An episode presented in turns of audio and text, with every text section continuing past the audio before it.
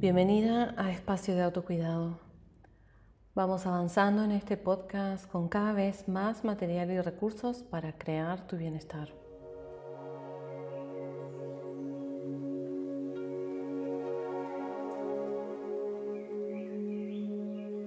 Y este capítulo es un poco continuación del anterior, en el que hablamos de los riesgos del autocuidado y si no lo escuchaste, te recomiendo que lo hagas luego para comprender más en profundidad el tema que tratamos hoy.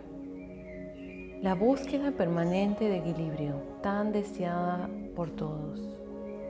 ¿Qué requiere? Y el título del capítulo es Equilibrio es renunciar. Estar en equilibrio requiere renunciar a algunas cuestiones de nuestra vida. La pregunta o la autoobservación a realizar es, ¿qué cosas debemos soltar para poder estar en equilibrio?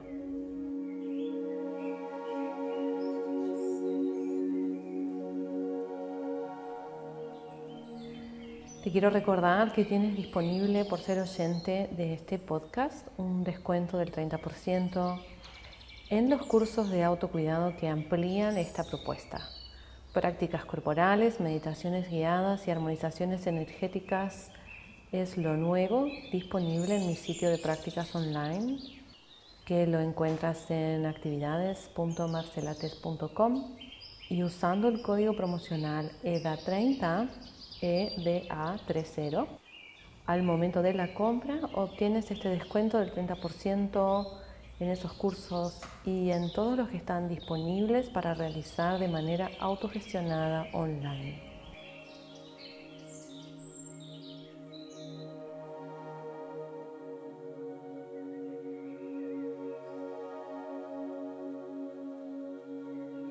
¿Quién no desea una vida en equilibrio?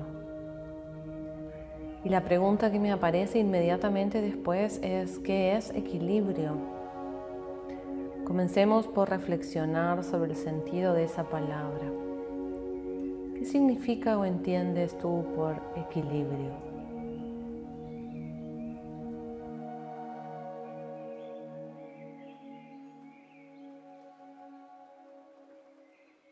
Busco el significado de la palabra equilibrio en Google y me dice lo siguiente. Estado de inmovilidad de un cuerpo sometido a fuerzas que se contrarrestan o compensan. Automáticamente esta definición me da resistencia. Todo lo que signifique inmovilidad del cuerpo me, hace dudar que sea correcto. Porque la vida es movimiento. Entonces me pregunto si podemos encontrar el equilibrio a través del movimiento de la vida. En filosofía china y también en psicocorporalidad se usa el concepto de equilibrio dinámico. Es el equilibrio que surge de movimiento en donde todo se va compensando con todo, tendiendo hacia el centro. Y este centro también va cambiando. Es más un espacio que un punto fijo. Y desequilibrio es estar afuera de ese centro, en un extremo, y luego en otro extremo, sin poder observar ni sentir la referencia del centro.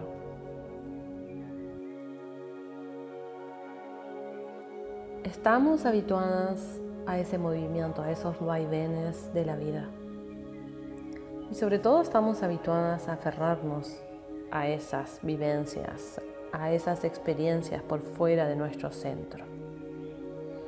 Nuestra mente rumea, activa procesos de identificación con los excesos.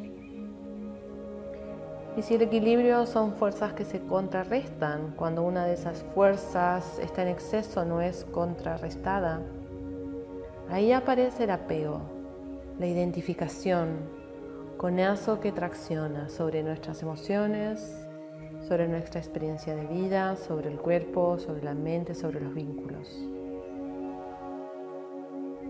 Y siempre que hay algo en exceso, hay algo en carencia, que también nos identifica y también nos atrae aunque a veces negativamente. Pero lo que rechazamos es también parte de nuestra identidad, también define nuestro yo, es parte de nuestro ego.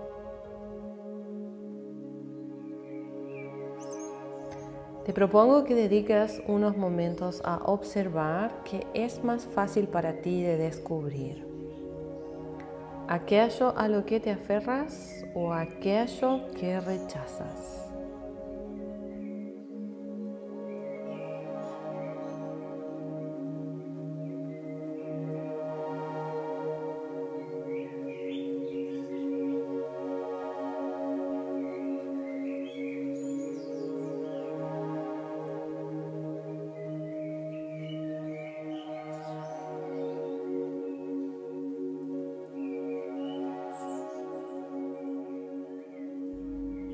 Cualquiera de esos dos puntos de observación te muestra desequilibrio. Volver al centro o crear tu centro requiere renunciar a ambos. Dejar de rechazar lo que rechazas en ti y dejar de aferrarte a aquello que creas que te define o crees que te hace quien eres. Y ese movimiento de renuncia hacia el centro es fuerte, es, movimiento intenso, a veces conlleva un buen grado de voluntad y de autoconfianza. No sucede de un día para el otro.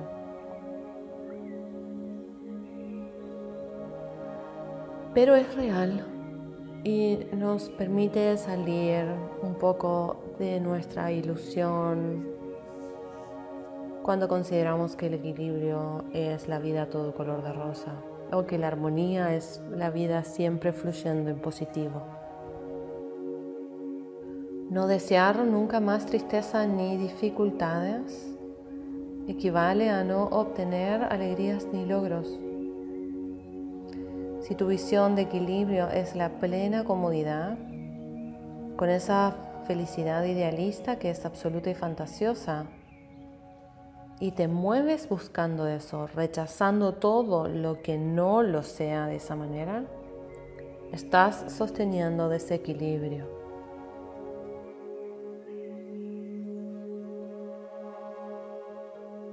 No es que no sea una búsqueda válida, por supuesto que lo es, pero siempre que tenga una base de realidad.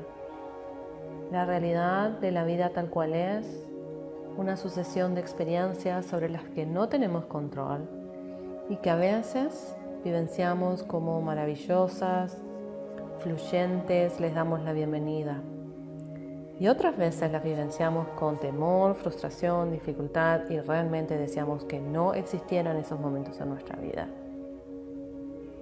Ahí aparece nuevamente nuestro aferramiento a lo que fluye y nuestro rechazo a lo dificultoso y ahí creamos desequilibrio.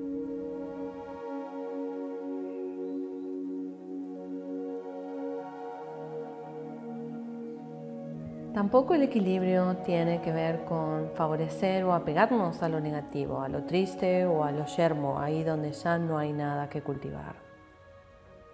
Es solamente reconocer que existe y gestionarlo mover lo dificultoso, mover lo triste, mover el miedo. Nos movemos en ello sin intentar todo el tiempo escapar de ahí.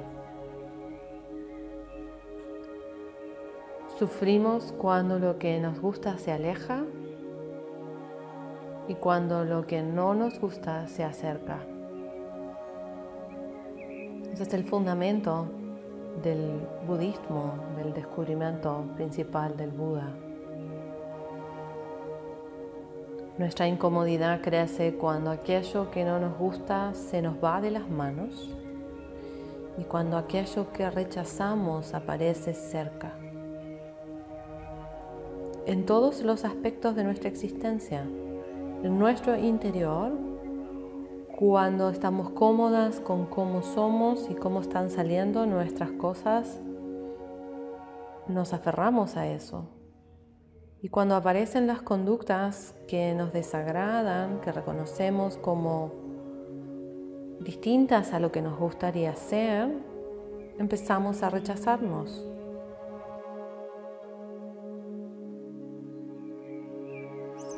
De la misma manera con nuestro entorno, con nuestros vínculos, con nuestro trabajo, con nuestras experiencias cotidianas. Si se acercan o se asemejan a nuestros ideales, nos abrimos y si se distancian de esos ideales e implican dificultad, nos cerramos. Pero la vida madura de persona adulta, si eso significa algo, conlleva cultivar una perspectiva por encima del me gusta, no me gusta. Construir bienestar y armonía desde un espacio más amplio, gestionando, habilitando, negociando con la realidad en vez de manipularla continuamente creando fantasía.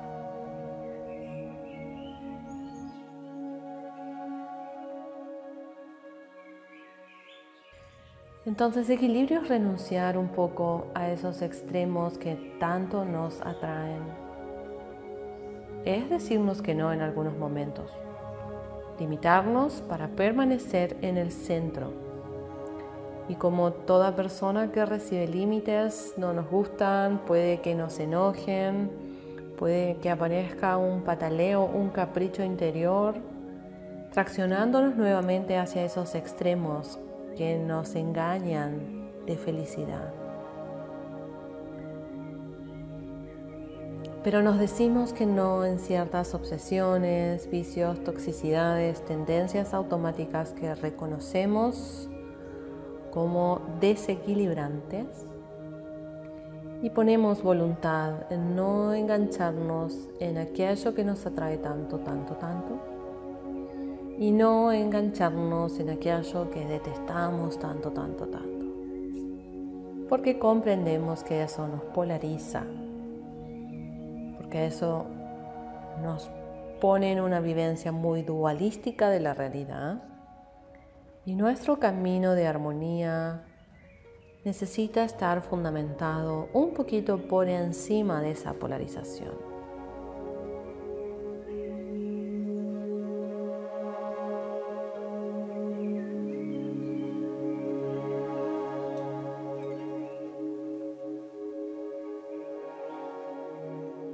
A la vez, la persona que permanece aferrada al centro se vuelve súper rígida, como un árbol que no se deja mover por el viento y se quiebra. En la filosofía china el equilibrio dinámico se representa como una onda, un movimiento ondulante que se reconoce y se siente, se observa cuando se amplifica y se lo recupera hacia el centro y luego nuevamente se lo deja fluir, se lo deja ampliar y se lo vuelve a recuperar. Es la conciencia lo que nos trae a este centro cuando cultivamos la intención fundamental de renunciar a los extremos. Y los extremos están siempre presentes, tentadoramente, en situaciones cotidianas, relaciones, alimentación, emociones, pensamientos, ideologías, deseos, fantasías. Los extremos están siempre ahí. Pero la voluntad fundamental de renunciar a ellos en alguna medida también puede existir. Entonces la pregunta fundamental es, ¿cuánto quieres tu equilibrio? Y cuál es el costo para ti de crear ese equilibrio.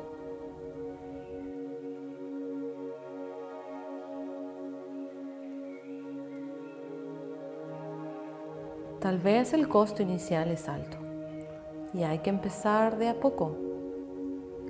Construir equilibrio en los distintos planos de nuestra vida e ir logrando cierta coherencia equilibrada en nuestro ser lleva tiempo años, la vida entera.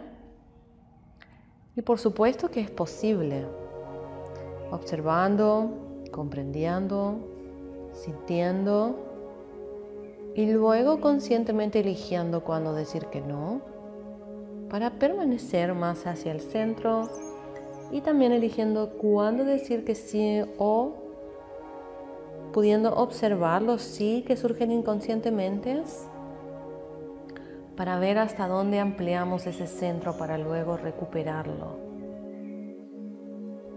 Y me voy a un capítulo anterior donde hablamos de límites y cómo los límites son elección consciente y cómo es un trabajo cotidiano poner esos límites. El equilibrio también lo es. El equilibrio se crea, se decide y voluntariamente se va creando en nuestras vidas no va a llegar mágicamente por la gracia divina. Todo lo contrario. La vida tiene tanto, nos da tanto todo el tiempo y nosotros somos tan básicos, incautos e ineptas en gestionar nuestras propias vidas que lo más fácil es vivir en la locura, en la adrenalina, en el exceso, en el estrés. Por eso en el capítulo anterior hablaba de que la persona en equilibrio es como un bicho raro, se siente rara, un poco afuera de las conductas colectivas. Y ahí hay una oportunidad, hay una renuncia importante. Animarte a ser un poco diferente al resto, a ser un poco más consciente, quedarte un poco más en el centro.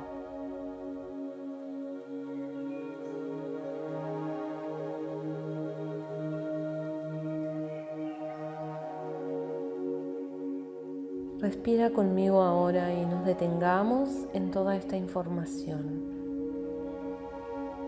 No hace falta repensar ni intentar comprender más allá de justo esto, sino sentir el momento presente, cómo se abre ahora en ti.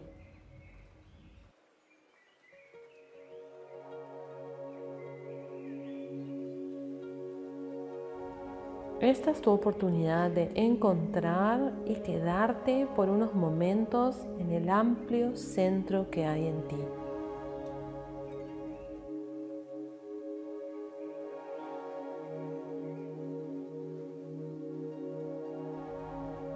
Y te propongo un breve ejercicio de imaginación. Cierra los ojos y siente tu respiración tus pies sobre la tierra e imagínate caminando por un sendero en el campo, en el bosque, en una mañana de primavera.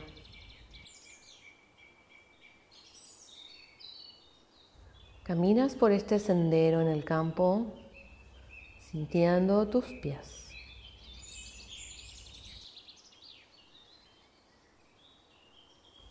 Y los límites de este sendero no están claros. Están pero fundidos con la naturaleza. Los puedes ver, a veces más definidos, a veces no tanto. Caminas por el centro del sendero comprendiendo esos límites a tus lados.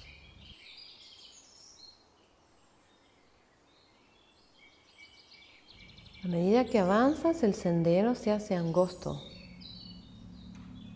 Permanecer en el centro se hace difícil, tal vez angustioso. Pero sigues avanzando y el sendero nuevamente se ensancha. Es amplio, cómodo, espacioso. Mucho más fácil mantenerse ahí.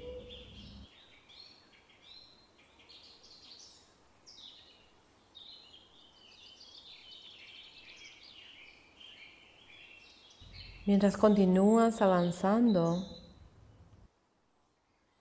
ves una flor o un fruto al costado del camino y te detienes a recogerla.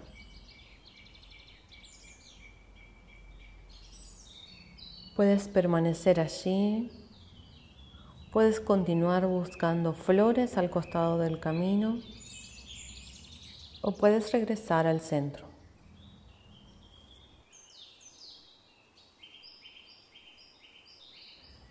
Luego te encuentras con unas piedras o un arbusto o tal vez un animal del cual deseas distanciarte y te corres hacia el otro costado del camino.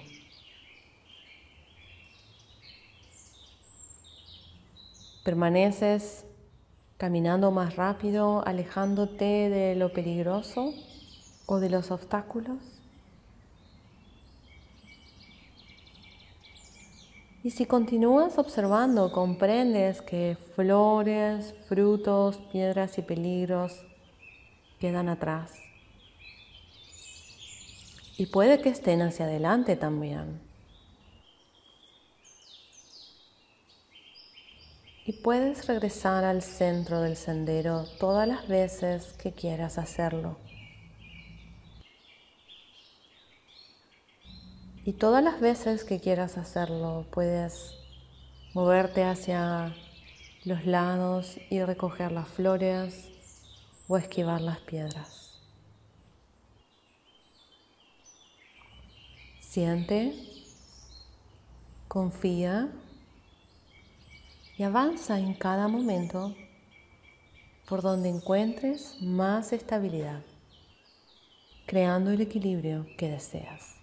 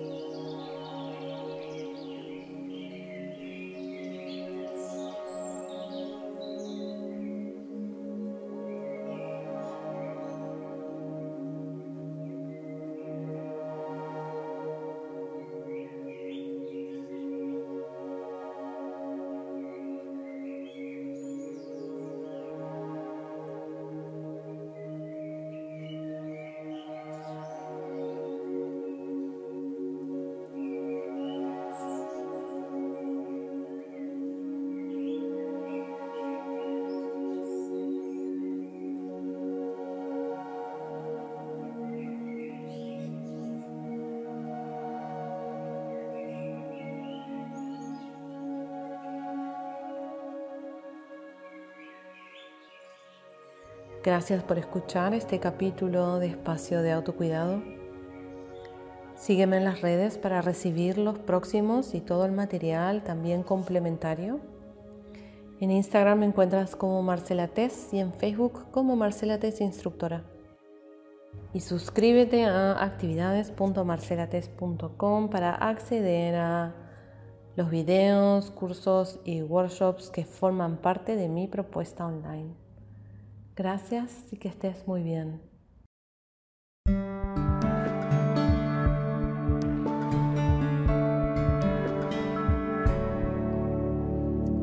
Espacio de Autocuidado es un podcast producido por Marcela Tess, instructora. Todos los derechos reservados. Más información en www.marcelates.com.